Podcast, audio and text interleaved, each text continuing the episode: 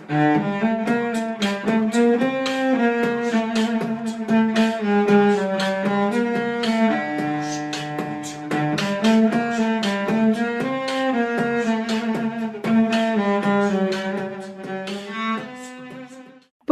dia, boa tarde, boa noite para você que é torcedora, para você que é torcedor do Santos Futebol Clube. Esse é o Alvinegras da Vila, eu sou Anitta Efraim, comigo, como sempre, está Isabel Nascimento, que já vai te dar um oi, mas antes eu vou te contar que hoje a gente tem um convidado muito especial, Luiz Volpato, que é o arquiteto da nova Vila Belmiro. A gente vai fazer várias perguntas para ele hoje, para ele falar sobre esse projeto. Antes, Bel, tudo bem com você?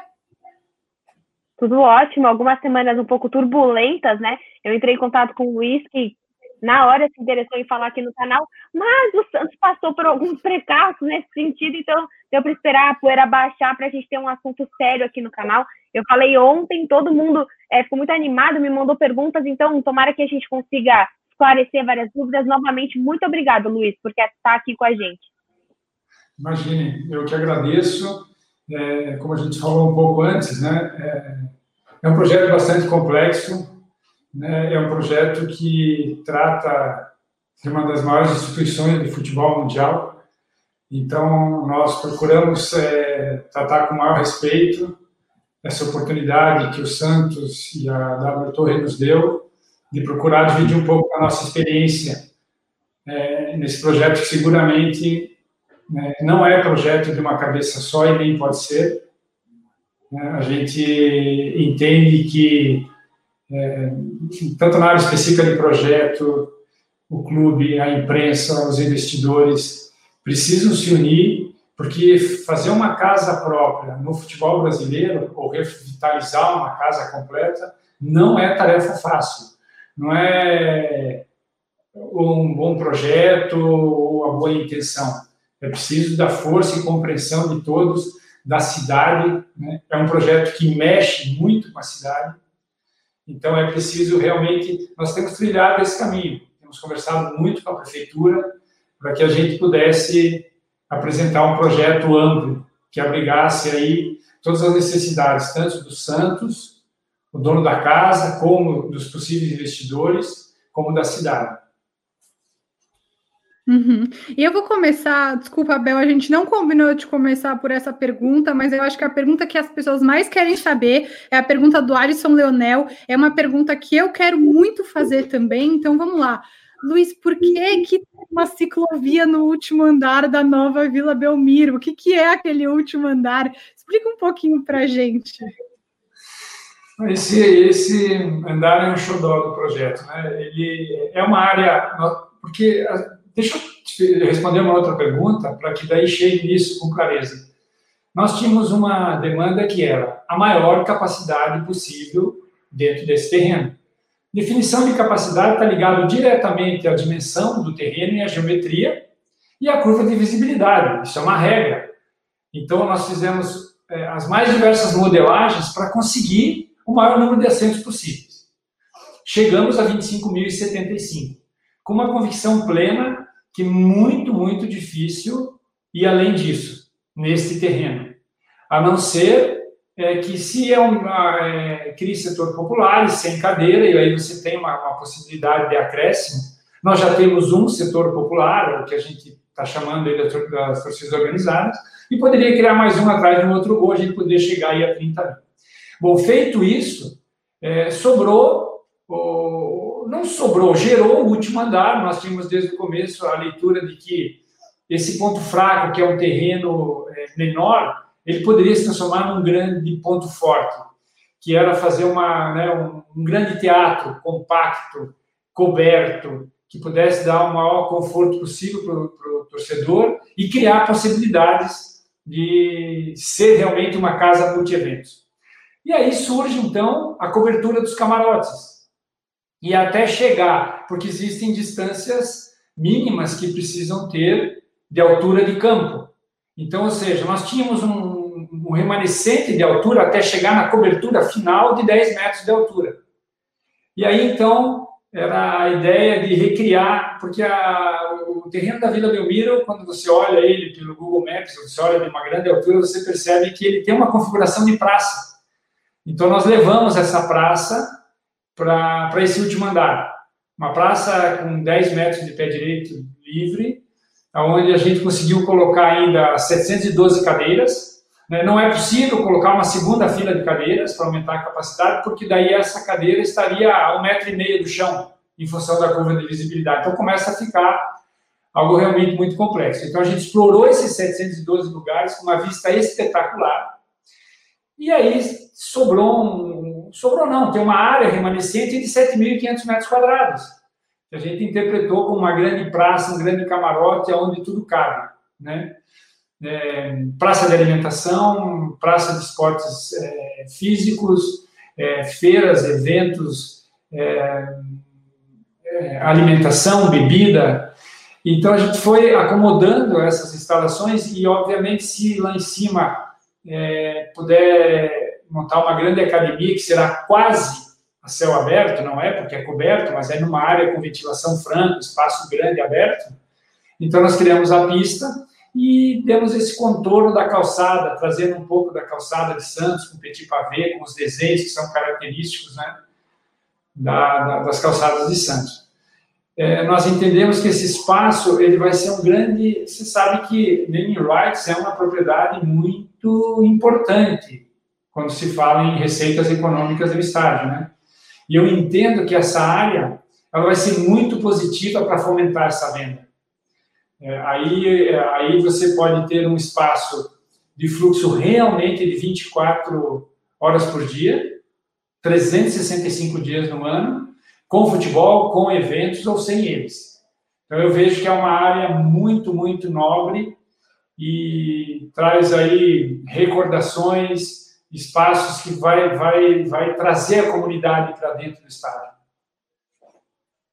Você comentou até nesse esse último andar a questão da visibilidade, né? Acho que uma das maiores questões do torcedor santista é que tem inúmeros pontos da atual Vila Belmiro que você não enxerga direito, que você não sabe se a bola entrou ou não. Como que foi tratado essa dificuldade para vocês de você conseguir construir uma arena com espaço reduzido, como você bem disse, perdão, a minhas cachorras não estão gostando da minha pergunta, é, como você consegue construir com esse espaço sem aumentar o terreno e dando visibilidade a todos os setores, a todos os lugares. Então a gente parte do princípio básico, né, que a visibilidade tem que ser 100%. Então, existem regras bem claras, normativas internacionais. E não é, né? Ah. Quem já foi a Vila Belmiro sabe que não é hoje em dia. É, mas é que, veja, a norma ela veio evoluindo, né? Quer dizer, ela evolui a cada ano. Quem puxa essa grande questão das adaptações dos estádios são as normas da FIFA, né? Cada quatro anos tem Copa do Mundo e há todo um trabalho de correção, correção de erros e melhorias que vem se reformulando ano a ano. Então, claro que os estádios que são antigos, que têm aí 100 anos, 70 anos de construção, eles não contemplam essas medidas, né? A leitura era outra, né? Então, mas hoje não é inconcebível você fazer qualquer nova revitalização ou projeto novo sem garantir 100% de visibilidade, né? Então, com esse princípio, você segue as regras e, e você vai é, chegando no máximo possível. O que, que pode alterar? Né? A angulação do campo. Como nós liberamos o campo, levamos ele para 10 metros de altura, é, em função de uma, de uma prerrogativa que nós, é, que a grama sintética é uma tendência para gramados brasileiros, principalmente para as arenas que pretendem ser multi-eventos. Então, o, o campo estava liberado dentro desse terreno e nós testamos várias angulações dele, buscando essa maior capacidade, né? buscando essa, essa, o encaixe da curva de visibilidade para a gente chegar na capacidade máxima. Só para completar, então, a ideia é que o gramado ele seja um gramado sintético mesmo, né? Só aqui achando. Ah, agora eu não vou achar. Quem fez a pergunta, que várias pessoas acabaram perguntando a questão do gramado, você acha que é uma tendência? E outra questão também, o gramado sintético, ele é um gramado mais fácil para que você previna é, tudo que possa acontecer com eventos e shows? Veja, é, eu posso dizer que eu trabalhei na, na, na, no processo de aprovação do projeto e aprovação do primeiro gramado sintético para o futebol brasileiro, que foi a Arena do Atlético Paranaense. Foi um trabalho extenso, é, eu realmente busquei a melhor tecnologia do mundo, é, buscando entender todas elas, é, com relação à questão de possibilidades de lesão, custo, manutenção, conforto do jogador. E nós chegamos à seguinte conclusão ao fim: nada substitui uma grama natural. A grama natural é a melhor grama que existe para jogar futebol, desde que ela tenha um estado perfeito. O que não ocorre né, em estádio nenhum. Você tem um gramado perfeito, 15, 20 minutos de jogo, ou com chuva, ou com né, o uso do jogador, que é bastante agressivo, as travas, esse gramado vai, no decorrer do próprio jogo, ele vai se deteriorando. deteriorando. Eu acho que é importante até falar sobre isso, porque tem uma outra questão importante no Santos, que é que tem o time feminino, né? E o time feminino, por exemplo, foi dito que não jogou na Vila Belmiro no último domingo, na estreia do Campeonato Paulista, porque o gramado da Vila Belmiro não estava bom e tinha jogo do masculino na terça-feira. E aí teve que jogar no Urico Mursa, que também o gramado estava horroroso. Aí eu, eu queria até te perguntar: isso seria evitado? Ou, ou tem que ter esse cuidado de tantos dias sem jogar? É, para tomar cuidado para o gramado não ficar ruim. Isso na grama sintética acaba? Acaba. Né? Esse, então, com certeza tem os seus contras, né? mas a, a, as vantagens do gramado sintético elas são é, infinitas por conta dessas questões. Né? Você pode jogar todos os dias da semana, você pode ter um evento à tarde jogar à noite, né? o, o custo de manutenção é baixíssimo, um custo é, de um gramado natural a gente sabe que ele beira a casa de mais de milhão é, de reais, é, e, e, sem a garantia né, que na hora do jogo você tenha um gramado 100% de qualidade. Então, ou seja, os custos de manutenção caem, o custo de implantação é mais barato, está é, tá comprovado né, o nível de lesão desses gramados que são é, que tem as, a tecnologia para futebol profissional. O nível de lesão encontrado relacionado ao gramado si é baixíssimo. Né? É, todos os testes que a FIFA exige para a homologação do gramado, eles, eles atingem os, os índices em 100%. Uhum. Então, a gente entende que realmente, veja, o, né, o Atlético foi primeiro, o Palmeiras trocou agora recentemente, e isso muitos clubes, já tem muitos clubes é, colocando nos seus centros de treinamento, e a tendência é que uma grande maioria é, acabe guinando para esse rumo. Então, nós já partimos disso né, na proposta para o Santos, que tem aí como, digamos, a, a empresa que vai é, financiar né, essa obra, ela tem interesse para ela, precisa ter retorno para os seus investidores. Então, o show está ligado, os outros eventos além do futebol estão ligados diretamente a isso. E aí a grama sintética é quase que mandatária. E já, a gente já vai entrar mais nessa questão da, da região, acho importante falar, mas não queria perder uma pergunta importante em relação à acessibilidade. Como você falou, as regras vão mudando, as exigências vão mudando, e hoje a Vila Belmiro não é um lugar acessível para pessoas com deficiência. Uma pessoa de cadeira de rodas, é onde ela tem poucos, poucas opções para sentar na Vila Belmiro. Como seria a nova Vila Belmiro? Isso está pensado? Tem um lugar específico ou todos os lugares do estádio são acessíveis? Eu diria que a gente aí contemplou duas questões. Uma é o atendimento é, fiel da norma de acessibilidade, e a outra a gente deu um caráter um pouco especial, que é, é então veja bem, o acesso é pelo, pelo hall de entrada do sócio-rei. Esse, esse hall de entrada ele tem acesso diretamente à calçada, por uma entrada especial, ou de dentro da garagem. Do lado da garagem, as vagas de, de deficientes estão, estão adjacentes à entrada do hall. Então, acessou o elevador, aí o, o andar de entrada para a arquibancada é no acesso no nível do gramado.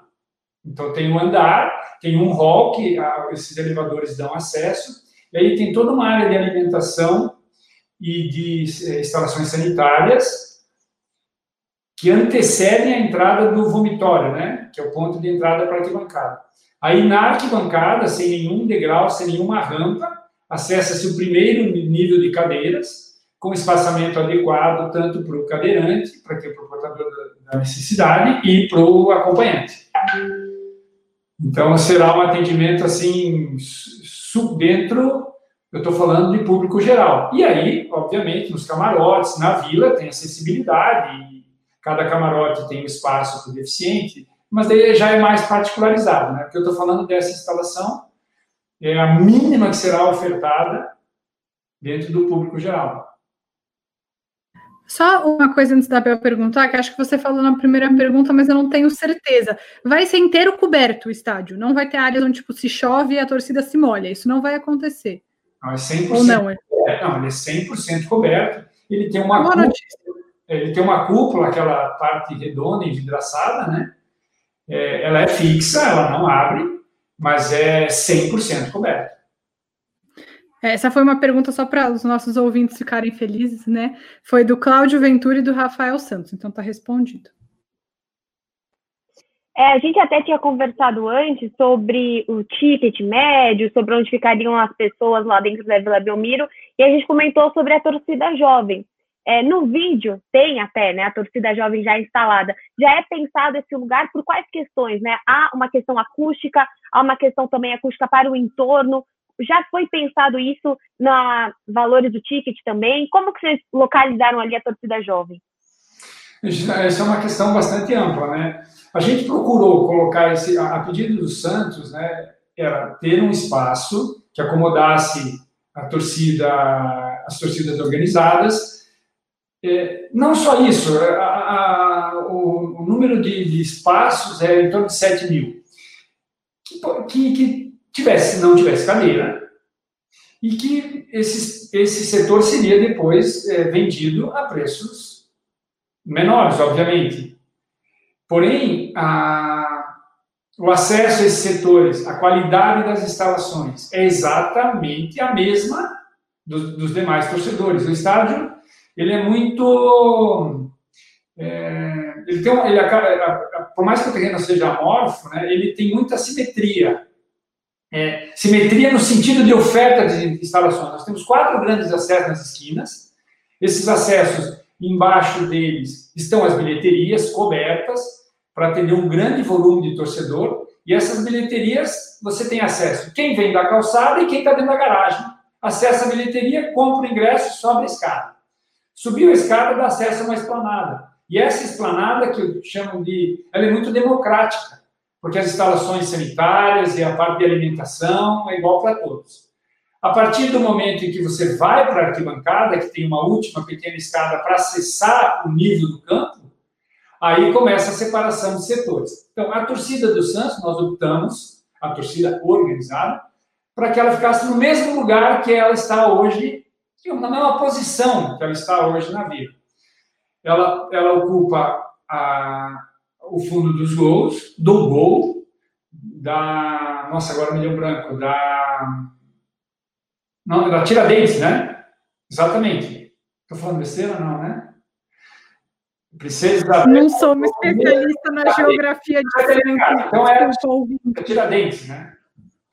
É, então, está muito próximo ao campo, o efeito é, contra o, a favor do Santos e contra o time adversário será devastador, sem dúvida nenhuma.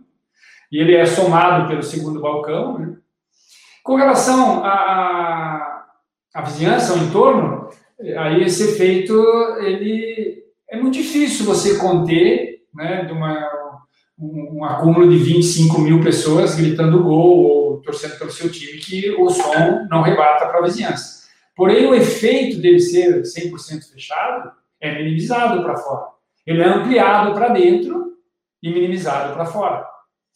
É, ele tem, sim, entradas de ar, de, de, de, circulação de ar que são, serão permanentes, mas abafa. O caso do Atlético Paranaense é muito parecido nesse sentido, né? É um estado compacto, no centro da cidade, e ele é 100% fechado, e tem também essas circulações de ar que ficam sempre abertas. Então, o, o internamente é ensurdecedor, e do lado de fora você escuta, sim, mas é um som abafado. Nós não fizemos nenhum estudo profundo de medição, de simulação de medições. Mas o, o resumo da ópera é essa. Né? Dentro vai ficar né, um verdadeiro alçapão e fora vai ficar atenuado pelo fechamento completo do estádio.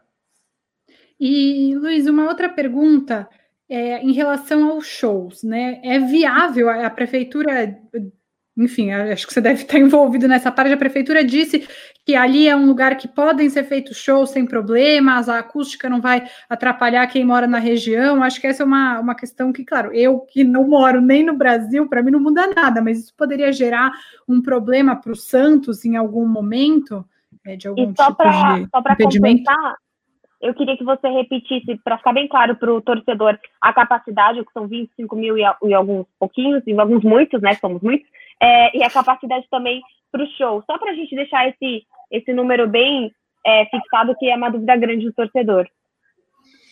Se o palco for é, central, então a capacidade é, é 40 mil, porque você tem a ocupação total das arquibancadas, ou seja, os 25 mil se mantém, e mais a população do gramado. Então vai a 40 mil. Quando o palco é, é deslocado ou para trás de um gol ou do outro, então a capacidade fica em 28 mil, porque você ganha o campo, mas perde é, as, as, costas dos palcos, né? A capacidade da arquibancada que fica na, nas costas dos palcos. E a questão do barulho da região? Então, isso é, não é em Santos, né? Em qualquer lugar, em Nova York, em Londres, qualquer lugar que tem uma arena, é, tem esse problema. E os shows, em geral, são durante a noite, então, tem essa questão. É, fica muito particularizado, né? Existem leis federais quanto a isso, leis estaduais e leis municipais. Ah, mas o que eu, a experiência diz que é sempre um arranjo. E, e eles limitam, olha, então, no dia do evento, né, deixa de ser 10 horas e passa a ser 11h40 ou meia-noite. Ou seja, se estabelece uma, uma flexibilização para aqueles dias, um pouco além do que aquilo que a lei de, eh, determina. É, e, Curitiba, uma pergunta, uma pergunta que eu não sei nem se você vai saber responder, e se não souber, não tem problema nenhum. Mas você sabe quais são os planos do Santos para os dias de show? Onde o Santos vai jogar? Tem essa, esse planejamento ou você não está envolvido nessa parte?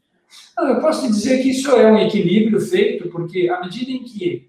É, então, o plano deste projeto passa por uma concessão. Então, um, um, a WTO irá é, financiar o estádio para o Santos e, em contrapartida, lateral direito compartilhado de exploração desse estádio. Por um período que está aí em discussão, enfim, faz parte do, dos documentos que estão sendo elaborados. E nesse documento sempre se estabelece, olha, porque o futebol é a grande âncora desse, desse novo empreendimento, vamos chamar assim. Então, ele, ao mesmo tempo que ele tem a obrigação de, de, de, o Santos de jogar lá, o Santos, por exemplo, não vai poder sempre que quiser jogar em São Paulo. Ele vai ter um limite, olha, nos jogos tais eu quero mandar em São Paulo, por isso, por aquilo, mas ele não pode passar a mandar só jogo em São Paulo e ele vai ter que. Por outro lado, a empresa administradora, a gestora, também fará o mesmo. Ela terá que é, respeitar jogos do Santos e terá algumas datas que ela terá direito de que mesmo que coincida determinados jogos, e aí o time... E aí tem todo isso não faz parte realmente do meu trabalho, mas tem todo um trabalho de compensação. Ah, então se joga fora, como que remunera, como que quem que arca com as despesas.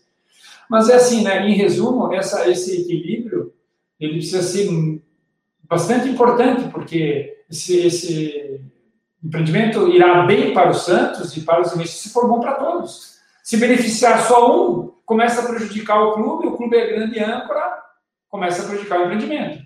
E a recíproca é verdadeira. Né?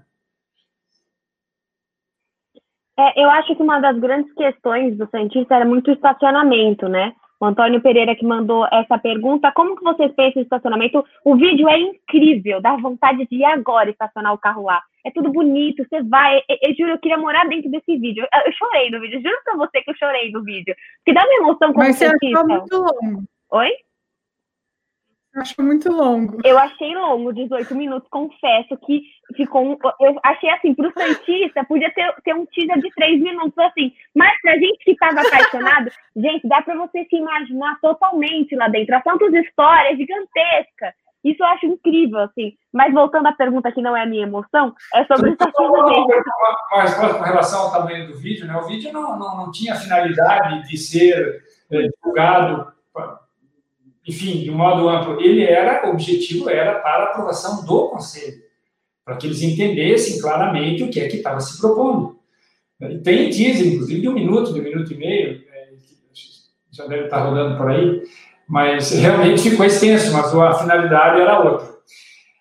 Com relação ao estacionamento, essa era uma das grandes questões que, que digamos, é um, é um ponto fraco hoje da vila, né? Você não tem nenhuma vaga de estacionamento, nem sequer para o ônibus, né? O ônibus dos jogadores, das delegações tem que estacionar fora, tem que cruzar a calçada, quer dizer, isso é um complicador. Então, daí que surge a ideia de a gente levantar o gramado para é, ganhar essa capacidade e colocar aí 900 vagas de estacionamento, mais os ônibus, mais as vans das delegações. Como ele está embaixo de um campo de futebol, é, é, é a gente desenhou a estrutura perfeita para estacionamento.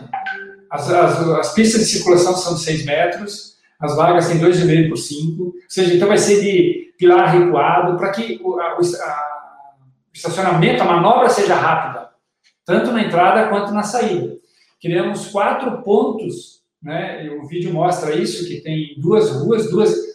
É claro que isso a operação vai determinar, mas você pode fazer, por exemplo, na hora da chegada, as quatro vias entrando. E na hora de saída, eram as quatro. Então, você vai ter irrigação para duas ruas completamente opostas. E isso vai ajudar muito no fluxo. Então, eu entendo. Tem até pensado uma via para o adversário? a, a via para é pensado seguir dada ela, ela vai seguir, foi sim, e ela vai seguir muito parecida como funciona hoje. A chegada da delegação do Santos, que vem pela Princesa Isabel, e uh, o vestiário do Santos está no mesmo lugar, mais ou menos no mesmo lugar que, que ele está. Isso está muito parecido. A loja do Santos, é, os vestiários, aquilo que é, digamos, a matriz da Vila Belmiro hoje, em termos de posicionamento, está mantida, apesar da grande transformação da estrutura, né? Luísa, tem uma pergunta que não, não é sobre a estrutura, mas foi você que fez a apresentação para o Conselho do Santos? Não, eu estava presente, mas a apresentação foi comandada pela W Torre. Não, porque você me convenceu muito. Eu queria amanhã na Vila Belmiro. Se eu estivesse lá e você tivesse apresentado, eu com certeza votaria sim. E agora, já que eu estou muito empolgada e sei que a Bel também. É, bom, a pergunta é: se for aprovada, quando for aprovada, espero que se for aprovada, é, em quanto tempo começam as obras e quanto tempo demora para ser entregue a, a, a nova Vila Belmiro? A pergunta é do Paulo Félix, mas eu também quero muito saber assim, o objetivo inicial era, era ter, daqui até o primeiro, final do primeiro semestre de 2021, para a evolução dos projetos complementares, orçamentação da obra, aprovação legal, que está andando bastante bem junto à prefeitura, e a partir de, do segundo semestre de 21, começar a pensar na data de início da obra, com um período de duração de 18 meses. E, bom, acho que outra. Opa. Desculpa, não. Desculpa, pode terminar. 2022, né? Se tudo correr. Final, é. final de 2022, se, se tudo desse certo. É. E agora Vamos eu quero assim, a sua, mesmo. A, sua, a sua opinião como arquiteto, você recebeu esse projeto. Qual foi a sua maior dificuldade e o que você mais precisou manter? Que eu vejo assim, a vila, diferente, existe, claro, tem o Atlético Paranaense, uns outros estádios, mas a vila é o templo do futebol. Eu acredito que deixar o vestiário histórico, escolher os detalhes. Você olhou para aquele projeto assim, o que, que você pensou? Putz, isso não pode faltar nesse projeto porque precisa da identidade. Eu vou te dizer que, é, assim, minha primeira visita à Vila Belmiro, eu, eu, eu, eu lido com esse assunto há mais de 20 anos. Estádios vários projetos, estádios pelo mundo inteiro. Eu participo muito dos processos de Copa do Mundo, então eu tenho lidado com estádio com bastante intensidade nesses últimos 20 anos. Mas eu não conhecia a Vila Belmiro. Quando eu estive lá, eu fiquei assim, é, eu diria que assim, impressionado é pouco, eu fiquei chocado, né? Com o poder da vila em si, né? Conhecer a vila mais famosa do mundo, assim, da forma como eu conheci, me, é, eu diria que assim é, é paixão, né? Você se apaixona por aquilo, pela ideia. Aí, aí você entra no estádio, daí tem a história de todos esses ídolos, dos ídolos eternos, né? Dos, dos meninos da vila. É, e eu me lembro de ter dito lá na hora, né? Eu falei, pô, o estádio, porque eles já tinham me contado a história de estudo em São Paulo, aqui, lá, de outros projetos, né? Eu falei, não, a vila é aqui, né? É, é preciso, é, tem que aumentar o terreno. Aí, não, mas aumentar o terreno é possível, vamos partir para cima da rua. Eu falei, não, vamos erguer o campo. Assim, foi instantânea essa visão para poder realmente encaixar o estádio ali. Né? E já veio essa ideia de transformar a vila mais famosa no mundo na vila mais frequentada do mundo. Porque é, ela tem um patrimônio histórico que eu sei, bom, vamos, vai demolir. Existem perdas, óbvio, mas, de novo, é preciso fazer essa conta com muita seriedade, né, de perdas e ganhos. Todo mundo sabe que fazer reforma, em geral, é mais caro do que fazer uma obra nova. Então, você imagine né, você tentar dobrar a capacidade, adequar a todas as novas exigências e tentar ficar mantendo uma estrutura antiga, complicada, que tem seus defeitos. A idade foi deteriorando, né? Então, fazer essa recuperação é muito mais caro. Então, mas mesmo sabendo disso, que aí sim se impunha a necessidade de fazer um projeto novo, sabe, por abaixo a vila e fazer um projeto novo. Mas essa história é tão forte que ela não vai não, na minha visão, na minha modesta visão, não vai arranhar. Vai trazer muito mais força para essa marca que é mundial, que é forte, que tem um. E, e assim, no detalhamento, vão surgir muitas oportunidades de a gente ir encaixando coisas que, que podem ser é, reaproveitadas. Né? Desde uma parede que tenha alguma imagem que seja realmente muito forte. O armário do Pelé, por exemplo, né? que tem no vestiário. Então, a gente projetou também é, a loja do Santos no andar, no andar térreo, e, e interligada com o memorial. Uma área bastante ampla, ou seja, tem muitos recursos para manter a história né, desse passado vivo nesse novo estado. Legal, acho que isso é muito importante, muito importante falar isso para o torcedor, apesar da vila ser histórica, acho que todo mundo que já foi todo mundo que pisa lá a primeira vez tem esse mesmo sentimento que você, né? De ser um lugar mágico, de ser o que a Bel falou, o templo do futebol. É impossível não sentir uma coisa diferente na Vila Belmiro. Eu sou muito suspeita porque amo muito, mas também é preciso pensar no futuro, né? No que o futuro reserva para o Santos Futebol Clube, e eu acho que é muito importante ter uma empresa com credibilidade, um projeto bem pensado, e acho que foi muito legal falar com você para entender, porque parece, né, nessa conversa, claro, foi você que fez, acho que é suspeito, mas para concordar com o que eu vou falar, mas parece tudo muito bem pensado. Então, eu torço para que sim seja muito bem pensado, para que o Santos seja consciente na hora de fazer as escolhas, e a gente só pode te agradecer pelo seu tempo e sua disponibilidade para explicar tudo isso para o torcedor. Imagina, eu estou completamente à disposição, eu tenho respondido muitas perguntas dos torcedores e uma coisa tem chamado muito a atenção. Eu já tinha percebido isso, né? Parece que o Santos é um clube único que ele não tem resistência. Sabe, as pessoas, as pessoas não odeiam, estou dizendo o Santista não, e os outros não odeiam o Santos. Então, eu tenho recebido é, mensagens e perguntas de, de, de, dos seus fluminenses, do Atlético Mineiro, do Palmeiras, do, do Internacional. Então, é incrível como realmente é forte. E a gente quer, não quer atrapalhar isso de forma alguma. Nós, é, você falou bem, nós pensamos muito, trabalhamos bastante. Não foi uma coisa que saiu assim foram muitos profissionais, horas e horas, nessa questão urbana. É, tenho a honra de ser colega do Jaime Lerner, que é um grande arquiteto urbanista da mesma cidade que a minha.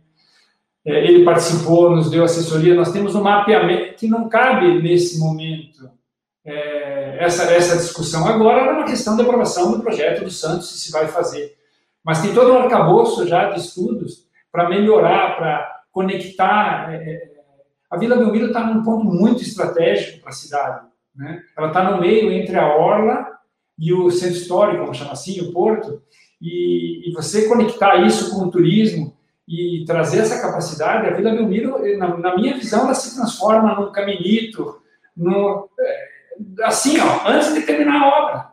Aquelas vias de entorno, elas vão se fortalecer com comércio de altíssimo nível, restaurantes, as pessoas do local, do entorno imediato, terão seus, seus espaços valorizados Legal. Então, Luiz, muito obrigada pelo seu tempo, pela sua presença aqui na Alvinegras da Vila e no Imparcialmente Santista.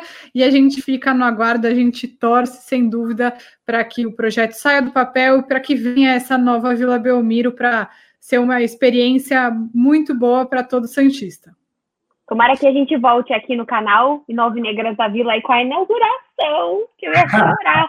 Nossa, eu choro. Tem que acreditar e trabalhar para isso da nossa parte, pode ter certeza que vamos fazer muita força para isso acontecer. Estamos juntos. Legal. Muito obrigada, Luiz. Gente, até, até a próxima. É, obrigado, obrigado a vocês. Tchau, tchau.